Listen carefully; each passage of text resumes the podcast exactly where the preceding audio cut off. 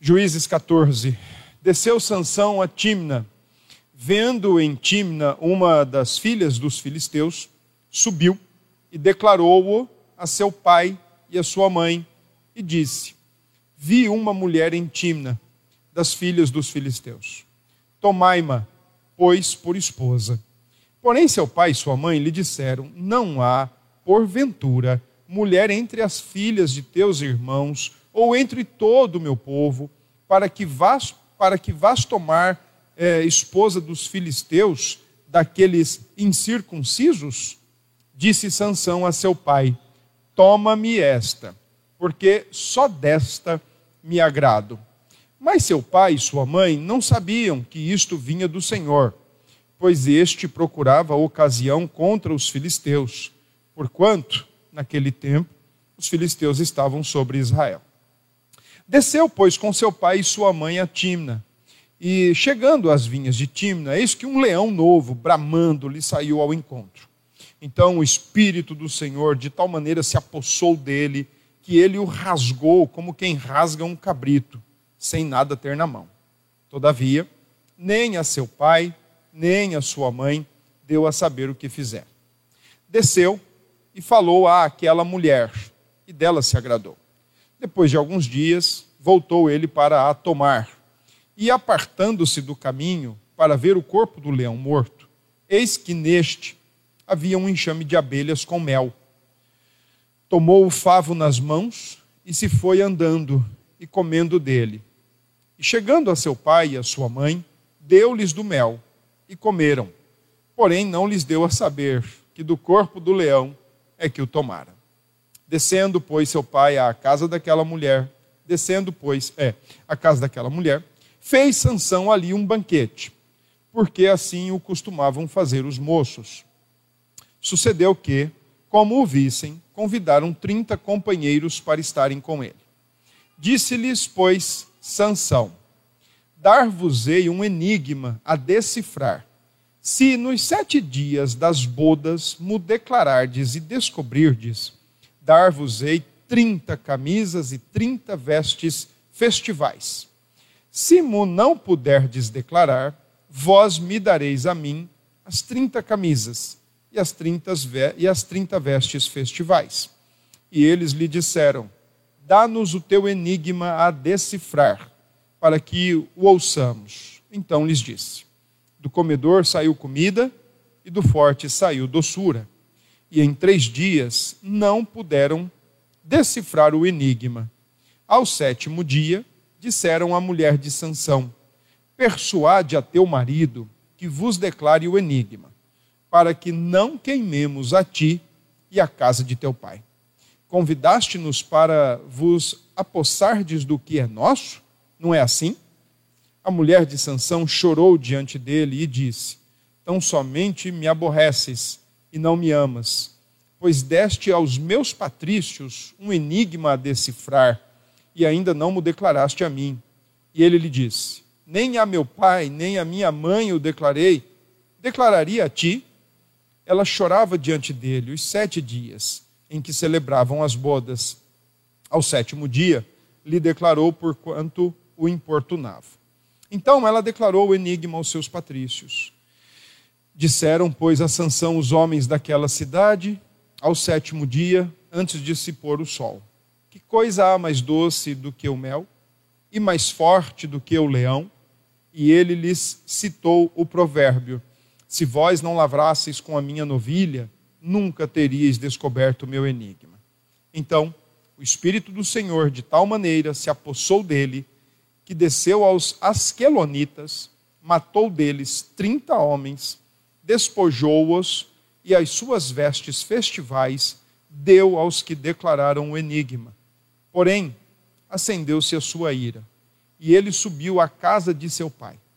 Ao companheiro de honra de Sansão foi dada por mulher a esposa dele. Amém. Meus irmãos, pela manhã nós lemos e entendemos, buscamos compreensão bíblica sobre o capítulo 13 do livro de Juízes.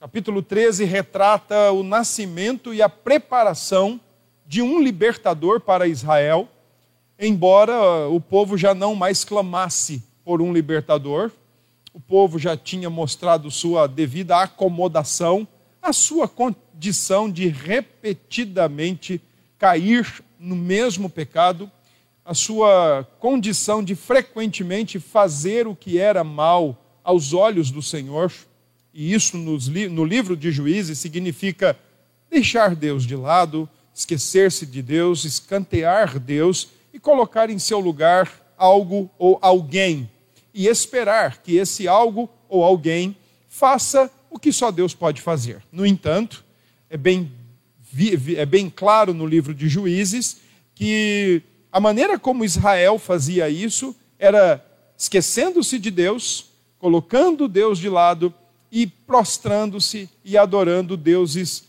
cananeus ou deuses de outros povos que estavam ainda alocados entre eles, por pura desobediência à palavra de Deus. Então, a sua desobediência, que lá no início do livro recebe o prenúncio que seria a sua derrocada, a cada página do livro de Juízes, conforme nós vamos avançando, fica exatamente claro a consequência do povo de Deus não dar ouvidos ao seu Deus, de não levar a sério a palavra de Deus e não cumprir cabalmente as ordens do Senhor Deus. Capítulo 13, conforme vimos nesta manhã, é, tem o anúncio do libertador, tem uh, o interesse do pai de Sansão de ter controle da situação, quando na verdade não era para ele ter controle algum, era para ele conhecer a Deus ao invés de ter regras. Mas também vimos a própria influência pagã no próprio nome de Sansão. O próprio nome de Sansão já revela influência pagã. Brilho do sol, luz do sol, filho do sol, o que era muito comum entre os cananeus, nomear os seus filhos por conta dos deuses que adoravam e representavam o sol. Agora, nós estamos diante de um texto, os capítulos 14 e 15 de Juízes mostram um pouquinho da biografia de Sansão. Embora, como eu disse na manhã de hoje, quem lê o livro de Hebreus e olha capítulo 11, vendo, por exemplo, Sansão alocado entre os conhecidos heróis da fé, pensa, por exemplo, que o autor de Hebreus nunca leu o livro de Juízes, porque afinal de contas, Sansão é o, é o inverso, ou é o avesso daquilo que deveria ser. Nós vimos de manhã, e o capítulo 13 registra, que quando Sansão, antes mesmo de nascer, o Senhor Deus diz que ele deveria ser um nazireu. E assim a sua própria mãe já deveria se comportar, evitando algum tipo de bebida, especialmente aquela oriunda da videira, como também deveria evitar comer coisas imundas, para que o próprio bebê, o próprio Sansão, ainda no seu ventre, quando começado a sua gestação, não fosse contaminado. E a partir dali, então, ele fosse de fato um nazireu, consagrado, separado, dedicado ao Senhor. Para lembrar os irmãos, de acordo com Números, capítulo 6, um nazireu tinha algumas regulamentações muito estritas para serem observadas. Ele não podia comer ou beber nada que viesse da videira, da uva, fosse vinho, fosse o suco ou fosse qualquer comida derivada da uva. Ele não podia tocar e nem comer coisa imunda, não podia comer coisa impura e não podia tocar coisa impura, especialmente, nesse caso, de acordo com a lei do Antigo Testamento, ele não podia tocar coisas mortas, porque isso representaria uma impureza. E se acontecesse isso, por exemplo, ele tinha que se banhar, ele tinha que se purificar e renovar o seu voto de nazireado com o Senhor Deus, prestando assim o seu interesse de uma vida consagrada e dedicada ao Senhor. Além disso, um nazireu ele não podia cortar o cabelo porque dava a entender com isso que o fato de não cortar o cabelo era estar mais dedicado a Deus do que perdendo tempo cortando o cabelo. Isso não é uma regra para nós nesse caso. E quando a gente olha o capítulo 14 e o capítulo 15, nós vamos ver exatamente o inverso do que Sansão deveria ser. Ele não poderia tocar em coisas mortas ou impuras, ele faz isso. Ele não poderia tomar nada da videira, ele faz isso. Ele faz exatamente o que não era para fazer. Uh, a, a gente precisa lembrar que independente de, ou a despeito né, de Sansão ter sido chamado para ser nazireu, o capítulo 13, verso 5, também nos ensina que Sansão foi chamado para ser um libertador militar do povo de Deus. No entanto, Sansão não quer ser diferente. Sansão não quer ser nazireu. Sansão não quer ser consagrado. E é bom que a gente lembre e destaque que Sansão é um exemplo em miniatura da condição do povo de Deus na sua totalidade naquela ocasião. Sim, o micro, Sansão, espelha o macro, a nação. A nação estava daquele jeito. A nação não queria ser diferente. A nação não queria ser separada. A nação não queria ser consagrada. Sansão é um mínimo espelho, mínimo reflexo da condição do seu tempo e da condição dos seus patrícios. Ele não quer ser diferente, ele não age como um separado por Deus, e é exatamente essas questões que o capítulo 14 vai tende a nos ensinar neste momento. Eu quero olhar para o capítulo 14 em quatro momentos, versículos 1 a 4. Nós vamos ver aí o início da libertação, né? Porque apesar e aqui entra uma questão que eu gostaria de destacar, assim como fiz nesta manhã. A vida de Sansão e aquilo que a Escritura nos ensina, de como Deus age através de Sansão e até mesmo usando os pecados de Sansão, é um, é um ponto de desequilíbrio na nossa mente, é um ponto de conflito no nosso coração. Porque nós, na maioria das vezes, temos a tendência de super espiritualizar as coisas ou de criar uma série de critérios, achando que Deus atende uma série de critérios criados por nós para que ele use pessoas. O que não é, não é assim, não acontece dessa forma. Uma das coisas que a Escritura mais ensina é que Deus trabalha através e até mesmo usando o pecado das pessoas. Entretanto, a mesma Escritura nos ensina que o próprio Deus, mesmo que ele use o pecado das pessoas e através do pecado das pessoas trabalhe na vida de outras pessoas, especialmente na vida do seu povo e na vida da sua igreja, uma coisa é certa: aqueles através de quem o Senhor Deus trabalha ou age em seus pecados, eles não são deixados impunes, eles não são deixados ilesos. Isso é o que a Escritura ensina.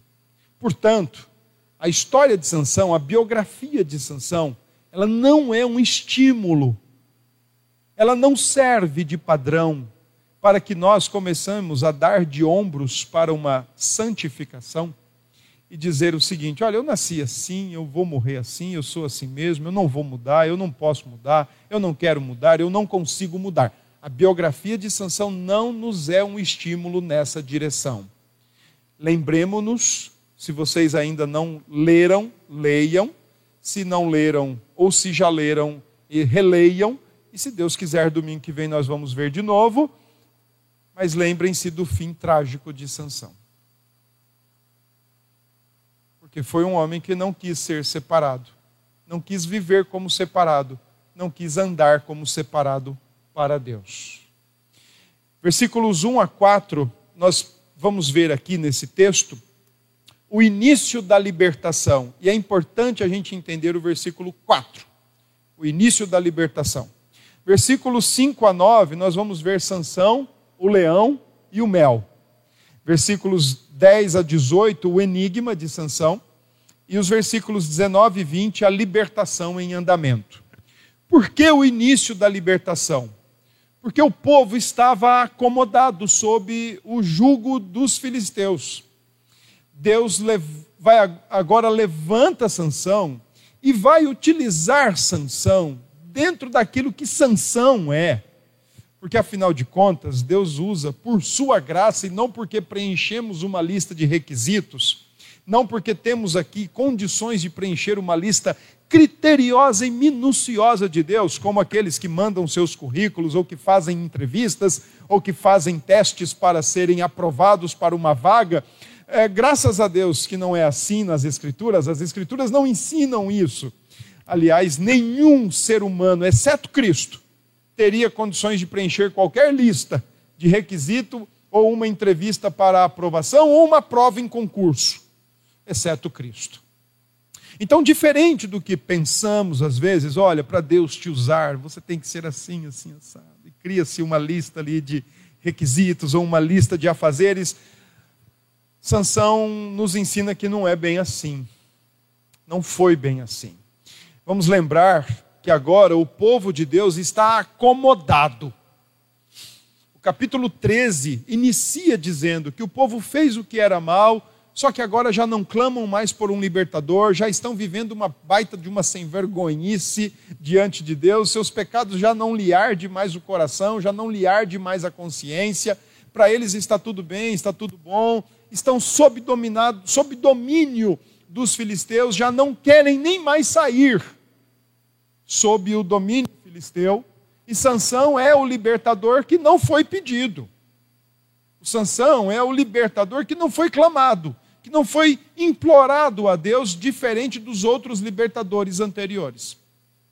Só que ele é um libertador com peculiaridades que apresentam o contexto da sua época. Versículo 1 a 3, Sansão vislumbra uma filisteia, uma jovem o texto não nos diz muito sobre ela, simplesmente diz que era uma das filhas dos filisteus.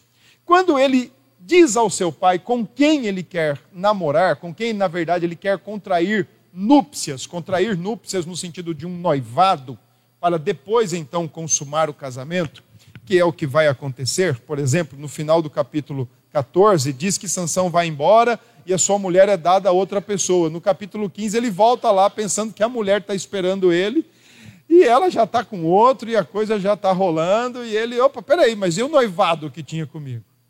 É ocasião também para colocar a sua ira para fora. Sansão era um homem explosivo.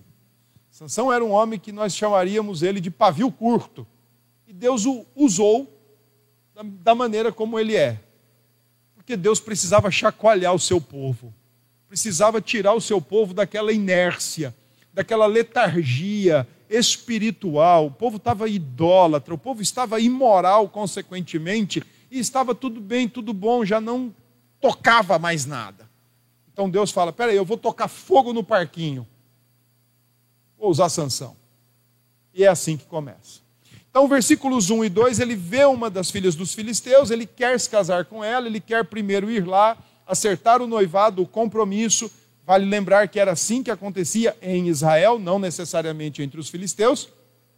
E então ele pede aos seus pais que vão com ele lá para formalizar o pedido. Versículo 3: o seu pai fica irado, não porque ela é de outra raça, não porque ela é de outra nação, mas porque ela é de outra confissão. O problema aqui não é por ela ser dos filisteus. Como também o problema não era Ruth, que se casou com Boaz, ser dos moabitas. Como também o problema não era que outra mulher, sendo de outra tribo, fosse de outra tribo apenas, mas porque ela era de outra confissão de fé. O Senhor Deus estabelece isso na Sua palavra, que aqueles que professam a sua fé em Cristo não devem jamais se entregar em um relacionamento sentimental, romântico, visando, vislumbrando um noivado e posteriormente o casamento com quem tem a confissão de fé diferente. Olha, vocês solteiros que estão aqui na noite, você quer, se vocês quiserem casar com coreano, coreana, vietnamita, italiano, olha, sul-africano, fiquem à vontade. Não tem nenhum impedimento nisso. Agora, percebam a confissão de fé. Percebam se professam a mesma fé no Senhor Jesus. Se vão andar e ajudá-lo ou ajudá-la a andar com Cristo. te aproximar mais de Cristo e não te distanciar de Cristo. E é por isso a revolta do seu pai. Manoá, mesmo sendo um homem do seu tempo, ignorante quanto a algumas questões das Escrituras, da lei de Moisés, do próprio conhecimento de Deus, Manoá é um homem que revela momentos de lampejos da glória de Deus e da verdade de Deus. E é por isso que ele é tão ríspido com Sansão quando ele diz: Vem cá, entre nós aqui não tem uma mulher sequer, uma jovem sequer. Eu, eu acho legal quando eu converso com os jovens da igreja. Vem cá, peraí. Na igreja não tem? Ah, não tem. Pô, como é que não tem? Eu estou vendo que tem. Será que nós estamos olhando para igrejas diferentes? Não é, não é possível. Isso quando se interessam ou começam a, a flertar com jovens de outra confissão. Esse é o grande problema. Jovens de outra confissão. E aí, no caso, ele diz: Olha, vem cá, a nossa nação é tão grande, as tribos são tão, tão assim sortidas, não tem uma sequer entre nós. Por que é que você tem que ir exatamente buscar entre os filisteus? E aí, o pai de Sansão usa um palavrão. Aqueles incircuncisos. Essa forma de tratar era uma forma pejorativa, pesada e pejorativa. A palavra incircunciso significa quem não é circunciso. E quem não é circunciso não conhece Deus no Antigo Testamento.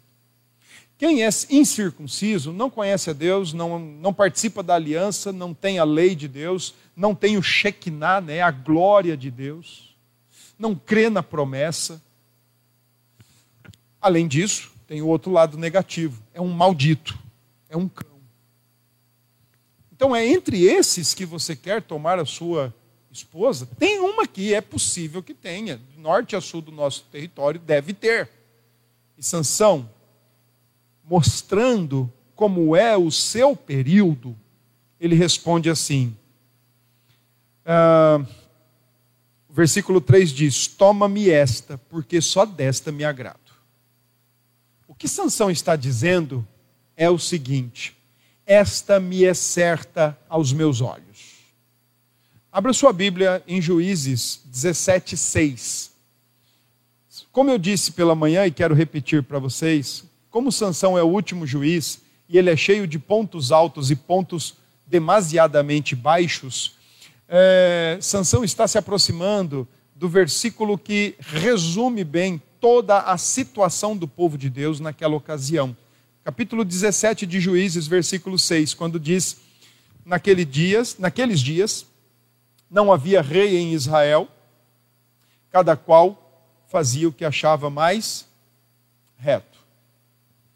Quando Sansão diz para o seu pai: "Toma-me esta, porque só desta me agrado", ele está mais ou menos reproduzindo verbalmente o que vai ser escrito em Juízes 17,6. Essa é a mais certa para mim. Aos meus olhos é a mais certa. Eu não estou preocupado com os olhos de Deus. Ele estaria mais ou menos dizendo isso. Eu não quero saber se aos olhos de Deus ela é boa ou não, ela é perfeita ou não, ela é certa ou não. Aos meus olhos ela é, então é isso que eu quero para mim. Versículo 4 é uma nota explicativa do, do autor do livro, quando ele diz assim: Olha, mas seu pai e sua mãe não sabiam que isto vinha do Senhor. Por que o autor do livro faz essa explicação? Por causa do versículo 25 do capítulo 13. E o, e o Espírito do Senhor passou a incitá-lo. A expressão incitá-lo significa perturbá-lo, agitá-lo o Espírito do Senhor começou a fazer Sansão agir como um bravo, um topetudo, um queixudo, um briguento, um valentão. Não que o Espírito do Senhor transforme pessoas assim, é exatamente o contrário. Nós vamos ver que mesmo o Espírito se apossando de Sansão, não existe nenhuma reforma espiritual e moral na vida de Sansão. Então o Espírito de Deus, de acordo com o capítulo 14, verso 4, quando diz isto vinha do Senhor, o Senhor está dando um empurrãozinho. Detalhe: não é de forma passiva, é de forma ativa. O Senhor está dando um empurrãozinho para que aquela situação de domínio filisteu e acomodação idólatra e imoral do povo se desperte. Então Deus está falando: deixa eu jogar um palito de fósforo nesse palheiro seco. Povo precisa acordar. Dos versículos 5 a 9, então nós vamos ver Sansão, por conta de seu ímpeto, mas ao mesmo tempo também por conta de seu apetite, quebrando os votos de um nazireu. É dito que ele, seu pai e sua mãe estão indo a Timna e de repente eles passam por uma lavoura ou as vinhas, né, plantação de uvas. Ele não deveria estar ali, mas ele está. Afinal de contas, ele quer a mulher dos filisteus. Então ele vai passar por onde ele não deveria passar, onde se tem uvas. Diz o texto que um leão novo, versículo 5, aparece bramando, provavelmente marcando o seu território. O que Sansão queria fazer, mas o que os filisteus já vinham fazendo. Porque conforme eu expliquei e quero explicar, os filisteus eram um povo conquistador, já tinham conquistado cinco cidades e queriam expandir os seus territórios. Então, essa figura do leão no texto é mais ou menos o seguinte: olha, é assim que os filisteus agem, é assim que os filisteus é, é, fazem, eles vão marcando o seu território e vão avançando e vão conquistando. Só que o texto nos diz que quando o leão saiu ao encontro dele, uh, o Espírito do Senhor se apossou e ele rasgou o leão. Como quem rasga um cabrito. Olha, eu nunca vi ninguém rasgar um cabrito uh, sem qualquer ferramenta. Imagine um leão. Então, certamente, o Senhor Deus o colocou ali sob uma força descomunal, e então ele rasga aquele leão e toca em alguma coisa morta, que já quebra o seu voto, mas ao mesmo tempo prenuncia o que espera os filisteus. Sansão vai rasgá-los no final. De alguma forma isto já está sendo prenunciado. E tem um detalhe: Sansão é o típico menino traquina. Só tem tamanho. Porque o texto no versículo 6 diz: ó, ele não falou para o pai nem para a mãe. Ficar quieto. Isso pode ser problemático, então eu vou ficar quietinho. Pai e mãe não pode saber.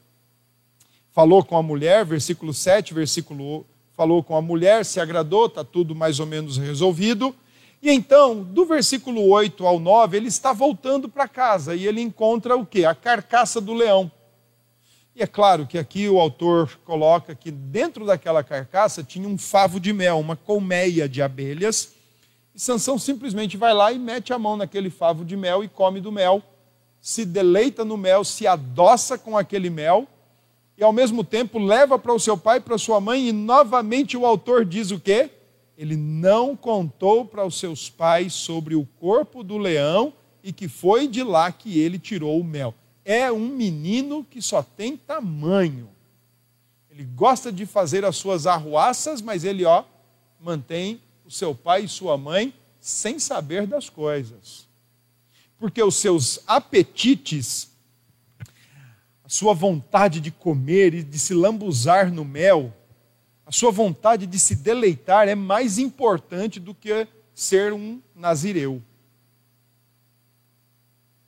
O seu desejo de se lambuzar no mel que está na carcaça do leão, fedendo carniça ainda, provavelmente, é mais importante do que ser uma pessoa consagrada a Deus. Para Sansão é isso.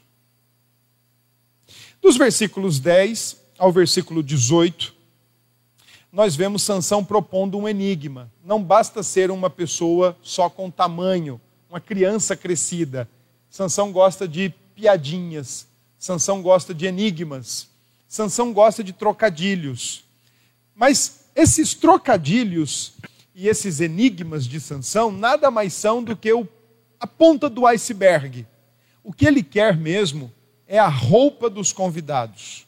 Os filisteus se vestiam bem e possuíam, por causa das suas experiências marítimas, possuíam a facilidade de adquirir bons e caros tecidos. É por isso que o autor descreve exatamente o, o objeto da aposta, que são as roupas, as camisas e as vestes festivais, material de linho fino, puro, caríssimo. Os filisteus se vestiam muito bem. Esse é o objeto da aposta. A aposta é só a ponta do iceberg. O que na verdade o autor está enfocando é que o Sansão, o libertador, o herói que vai livrar o povo dos filisteus, mas ao mesmo tempo é um meninão crescido. O que importa é o seu desejo pessoal ser satisfeito, seja o seu desejo sexual por uma mulher filisteia, seja o seu desejo alimentício por, um, por causa de um mel na carcaça de um leão, de um lugar putrefato. O que mais importa para Sansão naquele momento do casamento é ter as roupas caras das pessoas. Por isso, esse é o objeto da sua aposta. Então, ao aposta, o, o, a cantiga é só a ponta do iceberg. Ela nada mais é do que o reflexo do coração cobiçoso de Sansão. Ele quer as roupas daqueles homens. Elas são bonitas, elas são caras e elas vão cair bem nele. Só que o texto nos diz que ele deu sete dias para que, elas, para que eles respondessem o que é que tinha sido o enigma. Do comedor saiu comida e do forte saiu doçura. Ele pegou simplesmente algo da sua experiência e certamente ninguém adivinharia o que estava acontecendo. Sua mãe e seu pai não sabiam. Aí aqui que você começa a pensar o porquê que por duas vezes o autor diz, ó, ele não deu a saber nem a sua mãe nem a seu pai. Lá na frente, no versículo 16, ele diz, olha, nem a meu pai nem a minha mãe eu declarei. Por que é que eu vou declarar para você? Então Sansão pega alguma coisa aleatória, algo ímpar que aconteceu na sua vida, transforma aquilo numa, num enigma, num o que é o que é, e quer as camisas valiosas, quer as roupas caras dos filisteus. No entanto, ele se esqueceu de um detalhe. Não que a noiva pretendida era filisteia. Ele se esqueceu que ela tinha uma outra confissão de fé ela ainda era leal aos deuses filisteus, ela ainda era leal, portanto, ao povo filisteu, e é através dela que consegue-se a resposta. E então, rapidamente, sob medo de morrer, ela leva a resposta aos seus patrícios e eles respondem. E aqui nós vemos mais uma falha do caráter de Sansão, um homem extremamente explosivo, um homem iracundo, um homem que não consegue controlar suas paixões e muito menos consegue controlar a sua ira, não consegue controlar o seu coração. E coloca, portanto, o, o, o, o matador de filisteus que está dentro dele escondido, diante do, da frustração de ter sido enganado por sua noiva, aquela com quem ele ainda deseja contrair núpcias, e pelos seus convidados. Versículos 19 e 20 nos ensina, portanto, o seguinte: o Espírito do Senhor se apossou dele, que desceu aos Asquelonitas, que viviam em uma das cinco cidades dos filisteus, Asquelon, uma das mais importantes, matou deles 30 homens e despojou-os, ou seja, tomou as suas vestes e entregou aos que declararam o enigma. Se o capítulo 14 começa com a libertação iniciando, o capítulo 14 termina com a libertação em andamento. Versículo 4: Isso vinha do Senhor, estar entre os filisteus, tomar uma mulher dos filisteus, noivar com uma mulher dos filisteus, casar-se com uma mulher dos filisteus. Isso vinha do Senhor mas o, des, o, o decorrer do capítulo mostra toda uma trama contra Sansão, promovida inclusive por sua noiva, aquela com quem ele dividiria o seu leito por algum tempo, mas não chegou a acontecer. E então o texto termina mostrando Sansão matando 30 filisteus, porque isso vinha do Senhor. Porque era isso que o Senhor queria. era exatamente o que Deus queria: mexer com o seu povo, chacoalhar o seu povo, tirar o seu povo da inércia e da letargia, do anestesiamento espiritual e colocar o seu povo são e salvo e livre das mãos dos filisteus. Embora seu pai, sua mãe e muito menos o próprio Sansão sabiam que isso vinha do Senhor. Para Sansão era o que era mais certo aos olhos dele, mas para Deus era o que era a vontade de Deus. Era isso que Deus queria. Isso dá um nó na nossa cabeça, certamente dá. Porque nós às vezes criamos alguns conceitos e criamos alguns padrões para determinar como é que Deus age, ou como é que Deus tem que agir, ou quem é que Deus tem que usar. Irmãos, coração da nossa teologia, especialmente pautada pelas Escrituras, nos ensina que Deus é soberano. Ele age como quer, quando Ele quer, do jeito que Ele quer, e inclusive através de quem Ele quer. O fato de Sansão, Deus usar Sansão com os pecados dele, com os seus apetites é, pecaminosos, deleitosos, carnais, não significa que isso é uma novidade. Deus usou os, os irmãos de José com os seus pecados contra José para promover sustento e preservar a vida do povo de Deus e, consequentemente, preservar a vinda do Messias. Deus usou o pecado de Judas, o pecado da classe sacerdotal, da classe religiosa, do povo de Israel, dos romanos, para matar Jesus, para prover salvação para mim e para você, para prover redenção e perdão de pecados para mim e para você. E olha, longe de qualquer possibilidade de erro, Deus usa os pecados dos outros na nossa vida, pecados dos outros contra nós por mais que sejam dolorosos, difíceis, conflitantes, às vezes até profundamente frustrantes, mas Deus usa o pecado dos outros contra o seu povo para abençoar a vida da sua igreja. É só você lembrar, por exemplo, do que Paulo diz aos Romanos: todas as coisas cooperam para o bem daqueles que amam a Deus e são chamados segundo o seu propósito. Todas as coisas. Não há por que então, nós acreditarmos que existe uma listinha divina, à parte da graça de Deus, aonde qualquer ou todo ser humano precisa preencher todos esses requisitos se eles quiserem ser usados por Deus. É bem verdade que nós somos chamados para ser diferentes, para sermos separados, consagrados, dedicados ao Senhor em todo o tempo. E não nos acomodarmos, e não nos deleitarmos, e não acharmos que está tudo muito bem, que está tudo muito bom, olha, e vai ser assim até o último dia de vida. Isso não corresponde com o ensino das Escrituras. O ensino das Escrituras é o contrário, nós somos chamados para vencer o pecado, para lutar contra o pecado e viver uma vida mais dedicada e consagrada ao Senhor Deus. Por isso, que na nossa teologia e na Escritura especialmente, nem mesmo os nossos pecados são deixados impunes ou são deixados sem um tratamento. A grande questão é que Deus não nos trata conforme nós mereceríamos, ou conforme nós merecemos. Mas ainda assim, ele não nos deixa sem nenhum tipo de tratamento.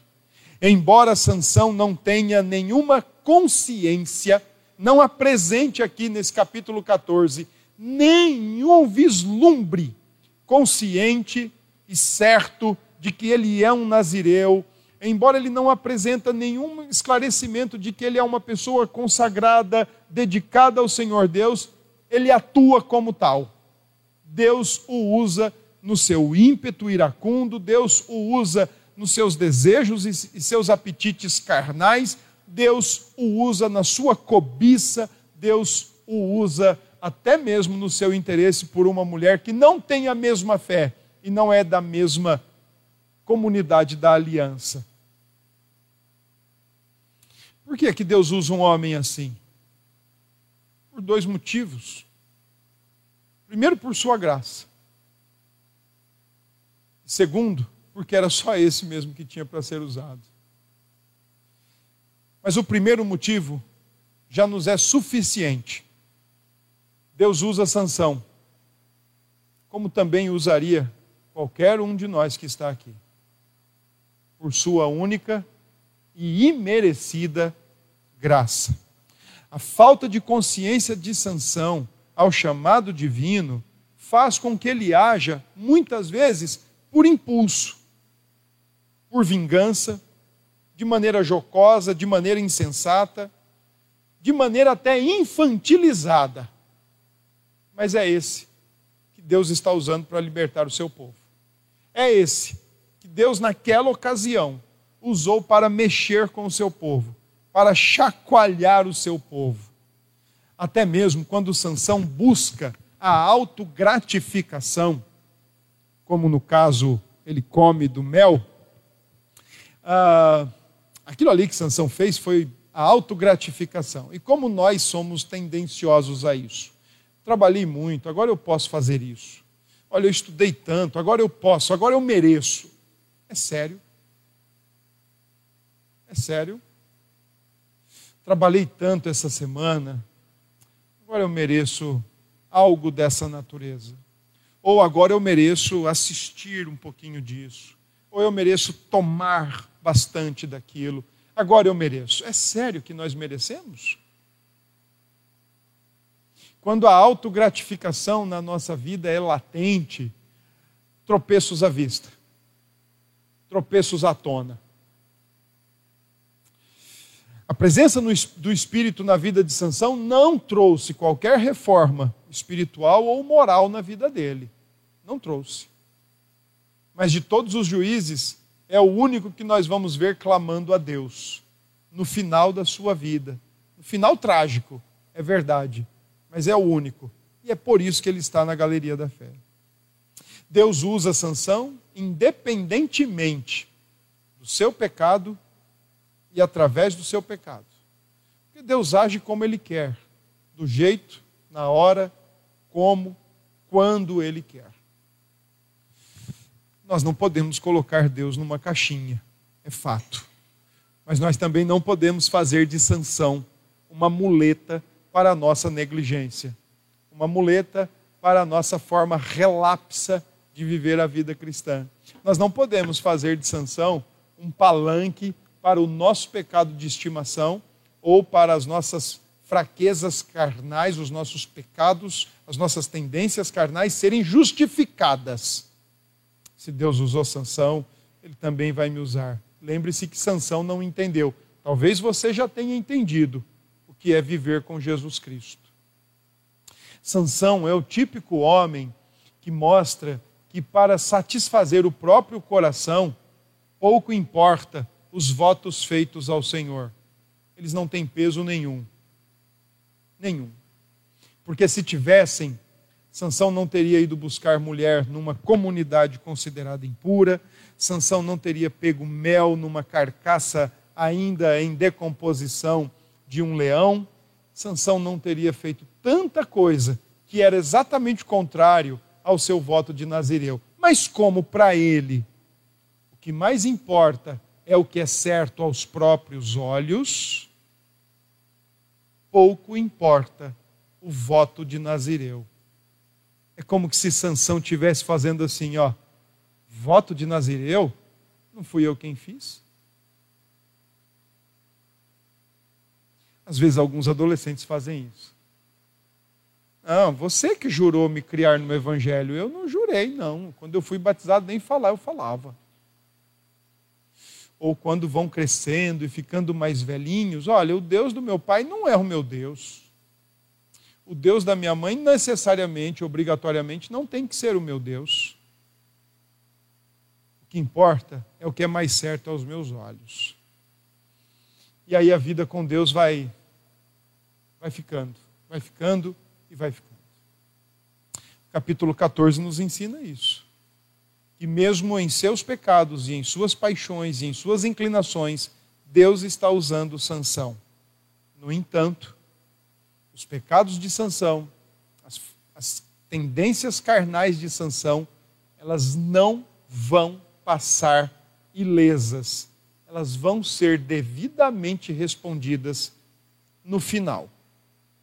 Até lá Deus vai usá-lo, porque Deus é gracioso. Até lá Deus vai nos usar, porque Deus é gracioso. Mas andemos na linha.